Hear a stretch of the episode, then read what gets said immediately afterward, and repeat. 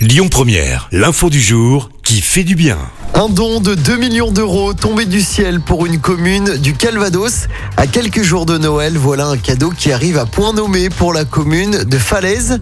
Une centenaire décédée en avril dernier a légué toute sa fortune à la ville, soit plus de 2 millions d'euros. Grâce à ce don, le patrimoine de la commune pourrait être restauré, tout comme le stade de foot. En attendant, pour remercier la généreuse donatrice, la mairie envisage déjà de renommer une rue à son nom. De son côté, la bienfaitrice a simplement demandé dans son testament qu'on entretienne le caveau familial.